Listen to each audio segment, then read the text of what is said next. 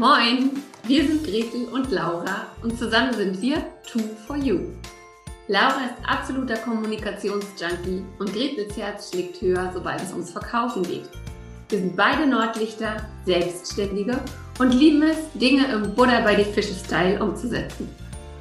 Jeden Morgen um 9 Uhr gehen wir für 10 bis 15 Minuten live, geben Impulse für ein erfolgreiches Business, teilen unsere Verkaufstricks und stellen coole Unternehmer und Unternehmerinnen vor. Dieses Format heißt, wie könnte es anders sein? Moin um 9. Und du Glückliche oder du Glücklicher hast uns gefunden. Schön, dass du da bist. Und wenn dir unser täglicher Business-Schnack gefällt, dann abonniere uns doch oder empfehle uns weiter. Sharing ist schließlich Caring. Los geht's mit der heutigen Folge.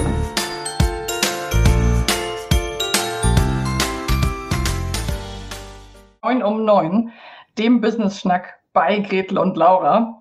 Ich freue mich wahnsinnig, heute mal wieder ein Interview führen zu dürfen. Und dazu begrüße ich dich, liebe Carola Epple. Herzlich willkommen bei Moin um neun. Schön, dass du da bist. Guten Morgen, liebe Laura. Ich freue mich auch sehr über die Einladung von euch und ja, auf unser Gespräch jetzt gleich. Toll. Ja, schön, dass du da bist. Es ist ja immer so, wenn man Menschen in seinem Netzwerk hat, das beobachte ich immer wieder, dass sie so über kurz oder lang für einen relativ selbstverständlich werden und die Themen auch irgendwie so selbstverständlich werden. Man beginnt so ganz normal über Themen zu sprechen, die ich vielleicht auch selber vor sagen wir mal, ein, zwei, fünf Jahren noch gar nicht kannte. Und dieses kleine Intro mache ich, weil ich mir vorstellen kann, dass das bei dir und bei deinem Thema zutreffen könnte. Und deswegen machen wir, fangen wir vielleicht mal ganz basic an. Also, Carola Apple, du bist Medienwissenschaftlerin, Unternehmerin und Expertin für Virtual Reality. Und da kommen wir gleich auch nochmal drauf zu sprechen. Und zwar Virtual Reality Anwendungen im Bereich Psychotherapie. Und jetzt würde ich dich bitten, dich nochmal in deinen Worten vorzustellen, weil das ist erstmal so der Überbegriff, unter dem ich dich abgespeichert habe, den man über dich googeln und finden kann. Was, was würdest du sagen? Wer bist du und was tust du? Ja, das ist, ich finde es lustig, dass das Thema für dich äh, langsam selbstverständlich wird, weil es ja ein sehr exotisches Thema ist. Und da kommen wir sicher auch gleich nochmal drauf, wie kommt man überhaupt dazu, sich mit Virtual Reality für Psychotherapeuten und für Angsttherapie zu beschäftigen. Ja, ähm, wie du es gesagt hast, mein Name ist Carola Epple. Ich bin ähm, ich äh, bin hier im schönen Esslingen am Neckar, äh, wo das Wetter wahrscheinlich nicht ganz so schön ist wie bei dir in Schweden im Moment, weil es wirklich äh, wie Bindfäden regnet. Genau, ich bin Medienwissenschaftlerin, also ich habe mich ganz viel beschäftigt mit dem Thema wie wirken Medieninhalte auf unsere Wahrnehmung und auch auf unsere Gefühle, auf unser, ja, wie, wie wir die Welt wahrnehmen letzten Endes. Ähm, also das ist so das, so, wo ich von meinem Studium herkomme. Ich habe äh, lange Jahre in der, ähm, in der Medienindustrie dann gearbeitet, also in der in der Zeitschriftenbranche, also bedrucktes Papier. Wir haben mit bedrucktem Papier unser Geld verdient damals noch. Und das war aber immer schon so ein Thema, wo man was langsam nach unten ging äh, quasi. Und äh, ich war schon immer darauf abonniert, wie kann man mit, mit bedrucktem, äh, wie kann man als Verlag mhm. was, mit dem, was man, wie man so ist und was man kann, wie kann man da noch Geld verdienen? Also ich habe mich dann auf das Thema Geschäftsmodell Innovation auch spezialisiert und habe dazu auch noch zwischen meinen zwei Elternzeiten einen MBA gemacht. Ich bin also auch Mama von zwei Töchtern und ähm, aus diesem MBA heraus ist dann das Interesse für Virtual Reality ähm, entstanden und, und geweckt worden. Genau. Ich bin aber ansonsten, auch wenn Virtual Reality nach sehr nach Hightech klingt oder nach Gaming klingt. Äh, ich bin sehr, sehr gerne in der realen Welt draußen, vor allem in der Natur mit meinen Kindern und ähm, finde das auch ganz wichtig als Ausgleich zu dieser vielen Technik, die wir sowieso ja um uns rundherum haben. Ja, das ist, wenn wir später auch nochmal auf das Thema Mental Health und Gesundheit zu sprechen kommen, schon ein, aus meiner Erfahrung sehr, sehr wichtiger Punkt, dass wir eben zu dieser digitalen, virtuellen, auf eine gewisse Art und Weise unwirklichen Welt ja auch auf jeden Fall einen Ausgleich brauchen, da wir Menschen ja letztendlich noch gar nicht richtig in dem Zeitalter der virtuellen Welt angekommen sind. Irgendwo sind wir ja immer noch Sammler, Jäger, Bäuerin, Jägerin, was auch immer, auf jeden Fall nicht ähm, virtuelle Reality-Persönlichkeiten. Dazu kommen wir aber vielleicht später nochmal. Das heißt, du kommst eigentlich aus einer ganz anderen Richtung. Wann wann und wie genau bist du in diesen Bereich Unternehmerin, Virtual Reality, also wann hast du gegründet und wie hat sich das so entwickelt? Wir uns hören ja sehr, sehr viele Selbstständige und Unternehmerinnen zu. Das ist, glaube ich, immer sehr, sehr interessant, wie sich dieser Weg bei dir ergeben hat. Ja, also ich habe mich selber nie als Unternehmerin gesehen. Äh, ich habe mich immer als jemand gesehen, der in einem Unternehmen für ein Unternehmen, wo ich aber angestellt war, neues Geschäft entwickelt hat. Also ich war schon irgendwie verantwortlich, ich hatte Budgets, ich hatte Mitarbeiter, ähm, aber dass das dass ich ein eigenes Geschäft entwickeln würde, das war nicht mhm. wirklich auf meinem Radar. Das hat sich durch dieses MBA-Studium ergeben, wo ich eben Methoden gelernt habe, äh, wie man neues Geschäft systematisch auch entwickelt. Und da kam dann so langsam der Gedanke, was, wenn ich da mal mein eigenes Unternehmen gründen würde? Ähm, und dieses Thema Virtual Reality hat mich dann fasziniert. Ähm, ich habe auch meine Abschlussarbeit dann drüber geschrieben. Ich habe eine empirische Studie dazu gemacht über die emotionale Aktivierung von Virtual Reality, weil es ja auch ganz erstaunlich ist, wie stark Virtual Reality auch Ängste hervorrufen kann. Also so ein T-Rex in, in Bits und Bytes in der VR-Brille, vor dem kann man sich schon ganz schön erschrecken. und äh, das ist ja genau das, warum das auch in Spielen so erfolgreich ist oder eben im Marketing erfolgreich ist. Und ähm, da kam ich auf dieses, auf dieses Thema und habe das langsam über, es ging, der Prozess lief über sicher zwei, drei, vier Jahre so nach und nach. Also ich habe das Thema mir genommen. Ich habe sehr viel, sehr lange Zeit damit verbracht, mir zu überlegen, was kann man denn damit eigentlich machen. Und meine Schwester, die Psychotherapeutin ist, mhm. die hat dann irgendwann mal gesagt, hey, ich hatte so im touristischen Bereich mal so ein paar Probevideos gemacht und dann hat sie gesagt, das war so ein Kirchturm, wo man so runtergeguckt hat. Hey, das könnte ich brauchen für meine Patienten. Und so kam dieses Thema mhm. dann ins, ins Rollen. Ich habe dann wirklich mich mit Therapeuten getroffen. Wir haben uns ähm, Dinge in der VR-Brille angeschaut und ich habe wirklich mit denen von der Pike auf, von Grund auf im Prinzip entwickelt, wie muss so ein Angebot auch aussehen, dass das in der Therapiestunde hilfreich ist. Mhm das, du hast jetzt schon öfter VR-Brille gesagt und Therapiestunde. Bevor wir gleich einmal so ein bisschen tiefer eintauchen, was das überhaupt bedeutet, weil ich mir vorstellen könnte, so Begriffe wie VR-Brille, Exposition, Therapie ist ja vielleicht doch für nicht jeden unbedingt sozusagen das wörtliche Vokabular. Ähm, einige schauen uns ja auch zu hier im Video auf Facebook oder YouTube. Du hast glaube ich, bestimmt neben dir eine VR-Brille liegen. Magst du die mal zeigen, damit ein Mensch, der das vielleicht noch nicht so oft gesehen hat, noch sich vorstellen kann, so ganz grob, was das ist und wie das funktioniert? Ja, mehrere liegen hier herum zu meinem Arbeitsgerät. Also das ist hier so eine Brille.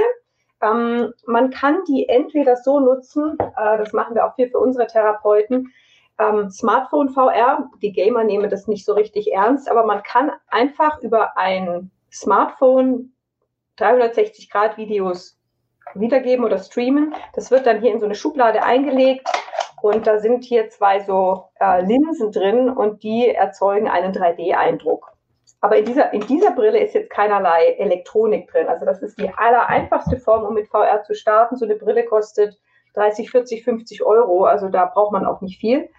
Und dann gibt es ähm, autarke VR-Brillen. Also das ist quasi so äh, das Tablet unter den mhm. VR-Brillen einfach äh, so an sich. Äh, da ist auch Elektronik drin. Da ist, es ist quasi so ein Gesichtscomputer.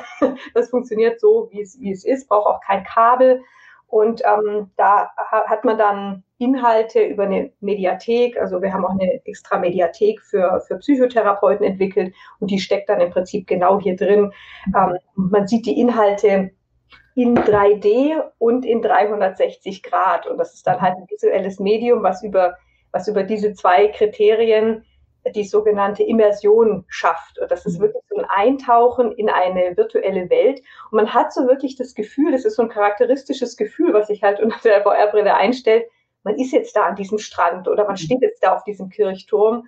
Und man weiß schon noch, man kann ja auch äh, zum Beispiel durch Linsen noch, äh, ich weiß schon, ich sitze hier am Schreibtisch oder bin eben bei meinem Therapeut in der Praxis, aber es fühlt sich an, als mhm. wäre ich jetzt äh, in dieser Umgebung.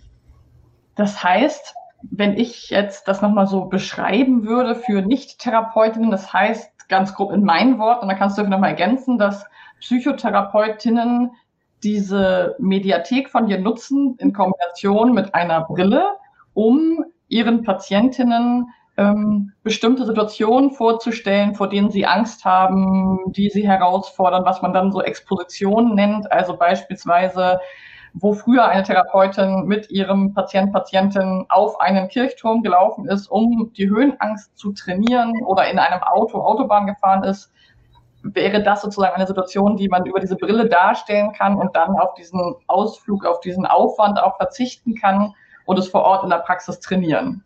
Ja, ganz genau so funktioniert das. Also in der Verhaltenstherapie ähm, arbeitet man mit diesen Konfrontationen oder Expositionen, dass man wirklich die Patienten mit ihren Ängsten konfrontiert und sie dann sich wieder dran gewöhnen und am eigenen Körper auch erleben, dass sich das überleben lässt, weil für den Körper fühlt es sich ja in dem Moment auch nicht so an. Ähm, und für Therapeut und Patient ist einfach der Vorteil, dass man eigentlich beliebige Situationen auf Knopfdruck mhm. herstellen kann, die sicher sind, die kontrolliert sind und die auch ganz genauso sind, wie man sie für den Patienten in dem Moment braucht. Also mhm. für die Therapiestunde ist eigentlich virtuelle Realität besser als mhm. die echte Realität, einfach weil man sie sehr genau anpassen kann. Mhm. Ähm, es kommt dann ab und zu vor, dass ähm, ja entweder der Ausflugsturm, Aussichtsturm ist einfach nicht in, in Reichweite, dann ist es eine mhm. Zeitfrage. Ähm, oder zum Beispiel, ähm, wenn es um Patienten geht, die Angst haben vor Panik bekommen in Menschenmengen, mhm. äh, wenn viel los ist, ähm, haben wir, sind wir alle nicht mehr dran gewöhnt, ja. Ähm, die auch sich nicht in der Öffentlichkeit gerne zeigen wollen in, in, ihrer Panik, also die das einfach gerne in der Diskretion einer Praxis machen wollen. Mhm. Und man kann diese Situation dann herholen.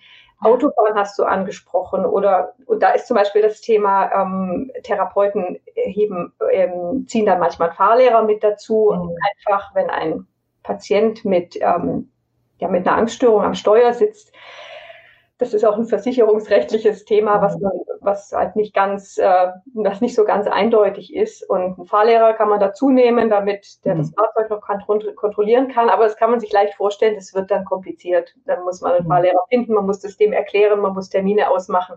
Das mhm. wird alles ähm, relativ komplex. Virtual Reality ist da einfach eine sehr gute Vorstufe vor der echten Realität. Natürlich geht es nicht darum, das nur in VR zu machen, sondern es geht darum, letzten Endes in der, in der echten Welt wieder, mhm. wieder zurechtzukommen. Aber da ist die virtuelle Realität eine sehr gute Vorstufe dazu.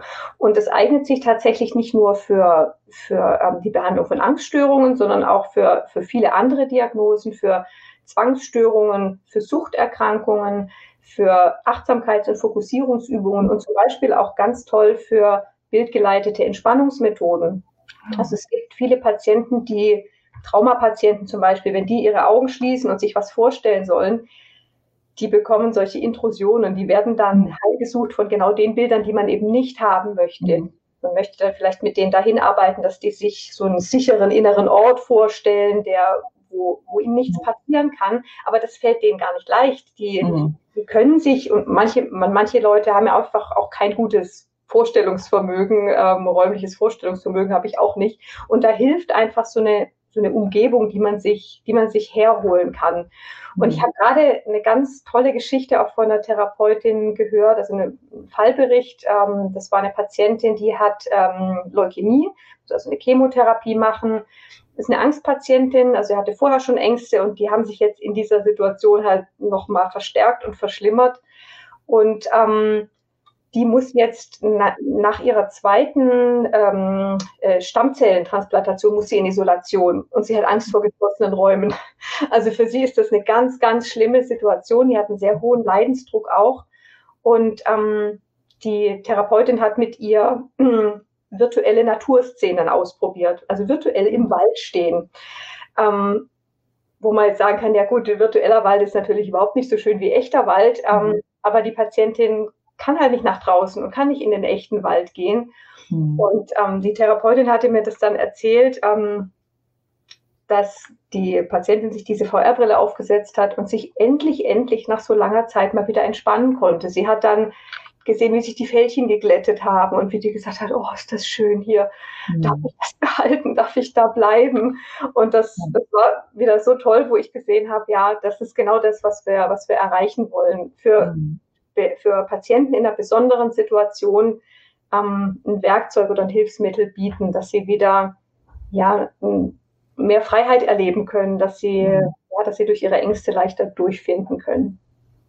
Das heißt, was du beschreibst, ich, ich finde es wahnsinnig äh, berührend auch, weil das, was du beschreibst, ist ja, deckt ja auch ein sehr breites Spektrum ab. Ne? Von ich stelle mir vor, von, ich sag jetzt mal, eher einfacher Entspannung, weil ich vielleicht zu viel gearbeitet habe und abends nicht so gut abschalten kann. Und anstatt mir jetzt einen Horrorfilm anzugucken, setze ich mir perspektivisch meine Brille auf und gehe an einen schönen Urlaub oder in einen schönen Ort, der mich beruhigt, an einen, vielleicht mein Heimatort, wenn ich vielleicht auch weit weg bin, da habe ich so Assoziationen oder vielleicht auch in Zeiten, wo man nicht so viel reisen kann, also dass man sich trotzdem mit diesem Gefühl eben verbinden kann, bis ja wirklich auch zu zu sehr schweren Erkrankungen und Störungsbildern. Ja, also wenn du auch von Zwängen, von Sucht, von Depression, Angstzuständen oder auch von der Patientin eben das schilderst, das sind ja wirklich ernstzunehmende, sehr sehr stark das Leben einschränkende ähm, Bilder sozusagen. Das heißt, es finde ich einfach Wahnsinn, was da möglich ist.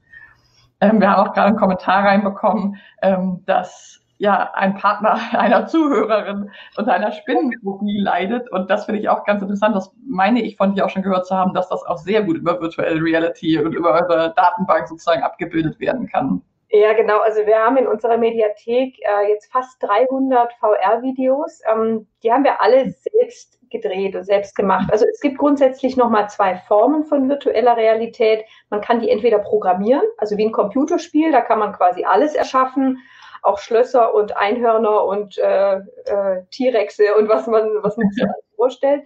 Oder man kann filmen. Und wir machen letzteres, also wir filmen in 360 Grad. Das ist eine Kamera, die rundum filmt mit mehreren Linsen. Mhm. Und man setzt dann diese Filme wie diese Panoramabilder zusammen. Mhm. Also man baut die dann zusammen, dass das im Prinzip ein, ein Rundum-Film dann wird. Genau, also das ist ein Rundum-Film der, ähm, wo wir sehr genau auch mit Therapeuten dann absprechen, welche angstauslösenden Reize zum Beispiel mhm. müssen in diesem Film wiedergegeben sein, in diesem Video. Also was ist dabei wichtig? Zum Beispiel jetzt beim Autofahren haben wir eine riesen Auswahl, da, da gibt es Autofahren im Stadtverkehr, im Stau, im Tunnel, bei Regen, bei Dunkelheit, ähm, ja. schnelles Fahren auf der Autobahn, Fahren im, ähm, im Parkhaus mhm. weil es ja für Patienten mhm. Unterschiedlich ist. Bei manchen geht es um die ja. Geschwindigkeit, äh, bei manchen geht es um dieses Eingekeiltsein ähm, auf der, auf der, im Stau jetzt zum Beispiel. Und bei manchen ist es wichtig, dass sie nicht Fahrer, sondern Beifahrer sind, weil mhm. das zum Beispiel ein Trauma ausgelöst hat. Ähm, da gab es mal eine Patientin, die hatte einen ähm, einen gewalttätigen Ehemann, der versucht hat, erweiterten Suizid zu begehen, mhm. also sich und sie im Auto zu töten. Und sie saß auf dem Beifahrersitz. Und da ging es darum, das wieder mhm. langsam, langsam auszuhalten und zu bewältigen. Und mhm. das hat die Therapeutin in dem Fall monatelang mit ihr geübt mhm. in virtueller Realität. Ähm, das war ein sehr, sehr langer Prozess. Ähm, sie haben es mit einem Fahrlehrer probiert, das ist fehlgeschlagen, weil mhm. der Fahrlehrer sich auch nicht ganz so günstig verhalten hat, wie man das gerne gewollt hätte. Mhm. Äh, der hat ja. retraumatisiert in dem Fall. Mhm. Ähm, aber in, der, in dem VR-Film hat das sehr gut funktioniert und die Patientin hat dann, ähm, das hat mir die Therapeutin dann erzählt, sie konnte dann wieder Auto fahren, sie konnte wieder arbeiten und sie hat dann nach ihrer ersten längeren Autofahrt, ähm, auch als Beifahrerin, hat sie dann ihre Therapeutin angerufen und hat gesagt, ich habe es geschafft, Silvia, ich habe es wirklich geschafft von der Autobahnraststätte aus. Mhm. Und es war dann in dem Fall waren wirklich monatelange, ja. monatelanges Training. Das ging eben in, ja, in, in, diesem, in diesem Tempo. Ähm, aber deswegen sage ich auch immer, Virtual Reality an sich macht keine Therapie, mhm. sondern es muss begleitet werden von einem Therapeut, Therapeutin. In dem Fall war das eine sehr erfahrene Traumatherapeutin, die mhm. wirklich geschaut hat, wo wollen wir hin, was ist das Ziel dieser Therapie, warum auch müssen wir damit äh, da die VR-Brille mit einsetzen, mhm. warum, welche Methoden sind sinnvoll, also das liegt ja auch ja. in der Verantwortung des Therapeuten, ähm, das auch mit dem Patienten dann wirklich zu besprechen mhm. und dann die Therapie aufzubauen. Es kann dann ja auch mal passieren, dass, dass, dass es wieder Rückschläge gibt, dass man was anderes zuerst angehen muss. Und deswegen ähm, macht es, die, die Technik alleine richtet es nicht, sondern es, es, es, VR ist ein wirksames Werkzeug in den Händen erfahrener mhm. Therapeuten. Ja. ja, das finde ich total wichtig, dass du das auch nochmal so, so klar sagst, dass es jetzt nicht einfach darum geht, ach, ich hole mir mal so eine Brille, setze mir das auf und dann habe ich keine Angst mehr. Ähm, da, da gilt es ja auch in dem Bereich, in dem du tätig bist, eine sehr klare Linie zu ziehen zwischen, ich sage es mal, eher Wohlfühlen und ich habe wir, wir nutzen so ein Wort wie Angst ja auch relativ ähm, häufig. Ich habe Angst davor, auf das Live, auf den Live-Button zu drücken, um äh, den Podcast auszunehmen, was vielleicht eher eine Aufregung oder Neugierde ist, wenn wir wirklich von so einer pathologischen oder klinischen Angst sprechen. Das fand ich eben auch nochmal ganz, ganz wichtig, das zu sagen. Das ist wirklich etwas, was das Leben von jemandem massiv einschränken und aber im Kehrschluss natürlich auch wieder lebbar machen kann. Ja, wieder Auto fahren, wieder arbeiten gehen. Das sind ja ganz, ganz elementare Eckpfeiler des Lebens. Und wenn das sozusagen trainiert werden kann. Und ein anderer Punkt, den fand ich auch sehr spannend, dass du eben gesagt hast, wenn da zum Beispiel ein Fahrlehrer, eine Fahrlehrerin mit eingebunden sein muss, ansonsten in der herkömmlichen Therapie, dann müssten wir sozusagen gesellschaftlich wahrscheinlich auch dafür sorgen, dass die Fahrlehrer, die Zahnärzte, die Ärztinnen, die, also alle Menschen, die damit in Kontakt sind, eben auch angstsensibel oder traumasensibel geschult werden. Und da haben wir natürlich noch einen relativ langen Weg aus meiner Perspektive vor uns. Und das bringt mich auch gleich zu einer Frage, die ich dir gerne stellen würde, weil du ja mit dem Thema ähm, Mental Health, Gesundheit, seelische Gesundheit jetzt viel Berührung hast. Wie nimmst du das wahr in der Corona-Zeit? Also das ist ja schon zwischenmenschlich, sozial, hat sich ja sehr, sehr viel verändert und man liest ja auch hier und da, dass viele Menschen jetzt zum Beispiel Angst vor Menschenmengen haben. Ähm, kannst du zu dieser Corona-Zeit aus deiner, durch deine Brille ähm, so einen ja. Eindruck geben? Hat, haben sich Dinge verschlechtert? Gibt es auch was Positives vielleicht auf der psychologischen, psychischen Ebene? Wie nimmst du das wahr?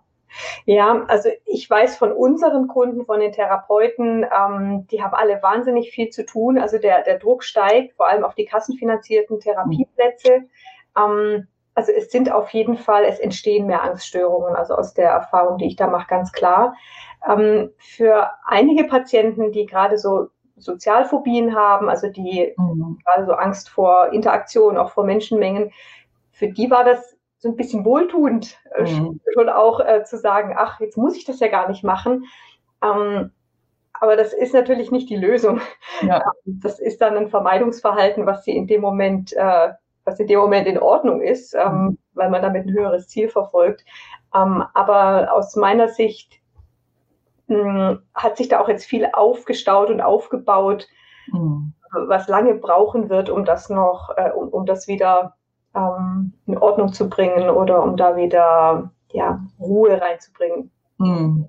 Ja, das ist auch, was ich, was ich wahrnehme und beobachte, dass es natürlich an der einen oder anderen Stelle auch für eine Entspannung gesorgt hat, weil viele anstrengende Situationen für manche Menschen auch weggefallen sind. Das merke ich auch in meiner Arbeit immer wieder, was aber natürlich ja auch zum Teil auf jeden Fall nur aufgeschoben ist oder wie du sagst, auch eher eine Vermeidung oder eben ähm, ein aus dem Weg gehen. Wie wir sprechen ja am Montag in der Folge, hat Gretel über das Thema Authentizität und Ehrlichkeit auch im Business. Nun bist du ja auch Unternehmerin, Selbstständige ähm, und mit einem Thema, was öffentlichkeitssensibel auf jeden Fall ist, irgendwie nicht richtig enttabuisiert, aber wir fangen schon an, darüber zu sprechen. Wie nimmst du das vielleicht auch für dich ganz persönlich? Das ist ja auch für viele von uns immer interessant. Wie nimmst du dieses Thema wahr? Also wir sprechen am Freitag in der Folge nochmal über das Thema, wie viel Persönliches, wie viel Privates zeige ich von mir, wie offen spreche ich vielleicht auch über eigene Herausforderungen. Was, was geht dir dazu durch den Kopf, du als Carola Epple Unternehmerin? Ja, also in meinen Kursen, die ich gebe für, für unsere Therapeuten, da geht es schon in allererster Linie um mhm. Businessvermittlung, um Technik, um Hintergründe, ähm, um einfach Therapeuten startklar zu machen für das Thema Virtual Reality. Aber was mhm. für mich selber und persönlich total wichtig ist, ich bin jetzt schon seit 2018 an diesem Thema dran, also schon eine ganze, eine ganze Weile und baue eben langsam nach und nach dieses Angebot und dieses Unternehmen auf. Mhm. Und ähm, das hat schon auch ganz schön viel Mut und noch mehr Durchhaltevermögen erfordert. Mhm. Und das hätte ich, das hätte ich nicht geschafft, wenn ich nicht dann auch einen sehr persönlichen Grund mhm. dafür hätte, gerade an, an diesem Thema zu arbeiten. Also ich habe irgendwie das Gefühl, dieses Thema hat mich gefunden und mhm. ich habe das Thema gefunden. Ähm, es gab tatsächlich jemanden, der mir sehr nahe stand, äh, die auch unter Angststörungen gelitten hat, ihr ganzes Leben lang. War mal schlimmer, mal weniger schlimm. Und ähm, letzten Endes gab auch unglückliche Umstände dann dazu, aber letzten Endes ähm, hat diese Angststörung dann auch ähm, ihr Leben zerstört und vorzeitig beendet. Mhm. Und ähm, dadurch ist mir dieses Thema auch so wichtig, weil ich das gesehen habe, was ganz persönlich und ganz direkt, welche Auswirkungen Angst, Ängste haben können. Ja. Ähm, jetzt ganz über das Thema hinaus ähm, bestimmte Freiheiten nicht, nicht genießen mhm. zu können. Und ähm, deswegen ist es für mich ein, ein innerliches Anliegen und ein, und ein, wichtiges Thema. Ich weiß schon, dass Virtual Reality an, an der Stelle jetzt nicht unbedingt geholfen hätte, mhm. aber trotzdem sehe ich halt, dass ich mit dem, was ich als Medienwissenschaftlerin und als ähm, Expertin für äh, innovative Geschäftsmodelle, mit dem, was ich kann, kann mhm. ich auch was zu diesem, zu diesem Problem beitragen. Und ähm, daher kommt halt auch der Antrieb und die Kraft, das wirklich mhm. zu nutzen. Ja, total berührend zu hören, weil das wirklich ja eigentlich meiner Erfahrung nach immer so ist, dass es irgendwie einen persönlichen Antrieb braucht, gerade in so Prozessen, das stelle ich mir ja nicht so einfach vor, du, dieser ganze Bereich in Deutschland, gerade mit, mit kassenärztlichen Therapeutinnen zusammenzuarbeiten, das ist jetzt nicht der barrierefreiste Bereich, möchte ich mal so sagen. Es ist nicht super einfach, sondern es geht viel um Wissenschaftlichkeit, um Zertifizierung. Also ne, da, da gibt es ja viel zu beachten und da ähm, braucht man, es ist ja eher ein Marathon, das ist kein Sprint, würde ich sagen. Ja, ja, das ist auf jeden Fall ein Marathon. Und äh, es gibt ja auch andere Anbieter in dem Bereich, die viel größer sind, die auch mhm. Investoren schon haben und große. Teams haben, die aber anders an das Thema rangehen. Und was mir auch wichtig ist gegenüber unseren Kunden, also den Therapeuten, ist, mhm. dass, dass, dass sie wirklich auch, es ist ja ein sehr technisches Thema und ähm, Psychotherapeut, Psychotherapeutin hat Psychologie studiert und nicht Informatik. Also es ist mhm. für die meisten jetzt nicht ganz so naheliegend, mit so viel Technik zu arbeiten. Also viele haben daran Interesse, aber es gibt auch viele, die einfach sagen, ich suche was, womit ich meine Patienten besser unterstützen kann. Und ja. da ist es mir wichtig, dass ich auch als Person für die mhm. da bin und sie unterstützt bei diesen Schritten. Das ist, es ist nicht so super schwierig im Endeffekt. Also wenn man es mal kann, mhm. dann, äh, wenn, wenn man mal weiß, worauf es ankommt, dann, dann ist man relativ schnell startklar. Aber die, ähm, die, die Hürde ist halt doch, mhm. ist halt doch am Anfang da.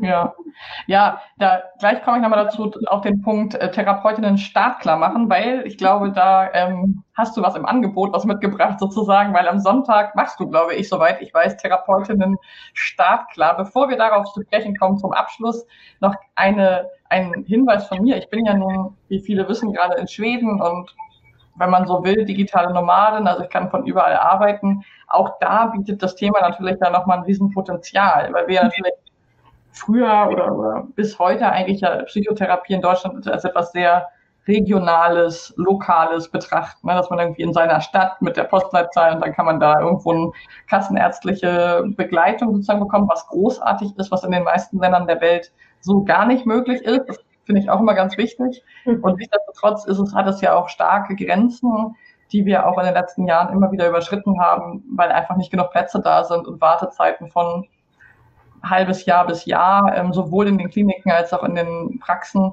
Das heißt, äh, da bietet das ja auch nochmal eine ganz andere, ja, ganz andere Perspektive. Das finde ich einfach selber, wie ja viele Zuhörerinnen auch wissen, auch als Betroffene, als ehemalig Betroffene von einer Angststörung eben wahnsinnig wertvoll, dass, dass ja. sich da etwas tut, dass du da sozusagen ein Rädchen bist in dem ganzen Prozess und das wird immer verschiedene Bausteine haben. Für den einen ist das nichts, für den anderen ist das nichts. Also das ähm, und das finde ich sehr wichtig, dass sich da die Landschaft auch eben divers entfaltet und nicht nur ja. eine, eine Möglichkeit der Therapie zu machen und das war's.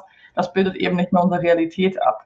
Ja, absolut. Zum Abschluss gerne noch, wenn uns jetzt jemand zuhört, der jemanden kennt oder die jemanden kennt oder die vielleicht selber im, im therapeutischen Bereich arbeitet, ähm, diesen Sonntag bietest du ein Format an, wo Menschen, neugierige Menschen reinschnuppern können und erlernen können, was du da so tust. Magst du dazu noch mal zwei, drei Sätze sagen? Ja, kann ich ganz kurz erzählen. Am Sonntag um 11 Uhr ähm, gibt es ein kostenloses Starter-Webinar. Ähm, anderthalb Stunden geht es, wo ich einfach mal zeige, wie, wie genau funktioniert das eigentlich. Also mhm. was ist Virtual Reality, was kann man damit machen? Ich habe äh, ein Fallbeispiel dabei. Ich zeige auch VR-Videos, die da zum Einsatz kamen. In diesem Beispiel ähm, geht es um das Thema Blut- und Spritzenphobie. Hm. Und ähm, ja, zeige einfach, wie genau funktioniert das in der Praxis, äh, wie, wie führe ich das auch bei einem Patienten mhm. ein und ähm, einfach da ein bisschen, bisschen zu, bisschen auf, aufzuklären und zu erklären, wie man sowas, wie man sowas in der, in der Praxis tatsächlich nutzen kann. Genau, ist wie gesagt kostenlos. Und ähm, bei mir auf der Website ähm, carola-apple.de ähm, kann man sich auch direkt anmelden. Und ähm, ja, bin ich schon sehr gespannt drauf. Ähm, es kommen immer sehr, sehr viele Fragen, berechtigterweise. Genau, und deswegen ist es so wichtig aus meiner mhm. Sicht. Es ist halt nicht ein Produkt, was man in zwei, drei Sätzen mal erklären mhm. Sondern wo man wirklich sich, sich genauer angucken muss und auch probieren muss, ist das wirklich was für mich? Mhm. Ja, weil wie du sagst, es gibt viele therapeutische Methoden und Ansätze und ähm, Situationen und Patienten, mit denen man arbeitet, wo man dann wirklich selber auch als Therapeutin, Therapeut dann ähm, und auch als Patient äh, mhm. schauen muss, was passt für mich und meine Situation. Ja, ja, wir packen auf jeden Fall den Link zu deinem Webinar nochmal in die Show Notes und freuen uns total, wenn viele Interessierte dabei sind, weil wir einfach äh, so begeistert sind davon, was du alles machst und äh, das, ja, das, das gehört in die Welt. Vielen Dank für deine Zeit heute Morgen. Es war ein super spannendes Genau, sehr, sehr gerne. Und wenn du uns jetzt zugehört hast, dann schreib gerne auch nochmal, was du dazu denkst, ähm, ob du schon Erfahrungen mit VR hast, ähm, ob du Fragen hast, die werden wir natürlich an Carola weiterleiten. Und genau, wir freuen uns, wenn du unsere Folge mit einem Like versiehst oder mit uns teilst, wie es für dich war. Und wir sehen uns und hören uns am Freitag wieder zu einer Folge, wo Gretel und ich darüber sprechen, wie viel Persönliches und wie viel Privates wir, du, ich, wir alle als Unternehmerinnen, als Selbstständige und generell einfach als Personen ähm, in Social Media und auf anderen Kanälen teilen wollen, sollen, wie man das abgrenzen kann. Das wird eine ganz spannende Folge. Also vielen Dank, liebe Carola, und wir wünschen euch allen einen wunderschönen Tag. Macht's gut!